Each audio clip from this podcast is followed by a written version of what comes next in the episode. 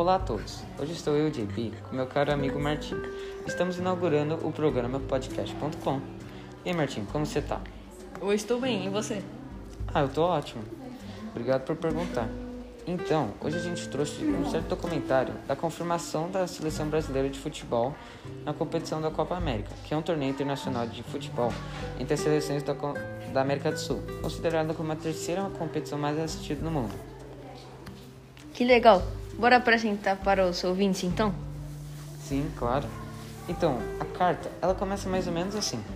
Quando nasce um brasileiro, nasce um torcedor.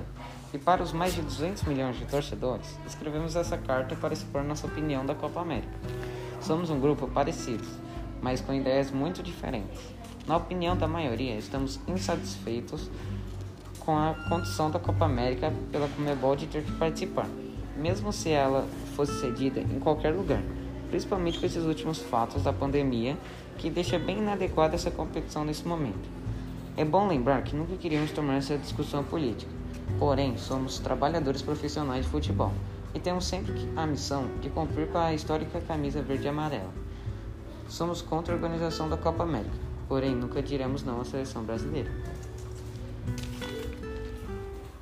Caramba, eu achei muita coragem da parte dos jogadores de se pronunciarem a opinião deles, mas mesmo com esse pé para trás da participação deles, eu ainda acho que o Brasil é o franco favorito para ser campeão.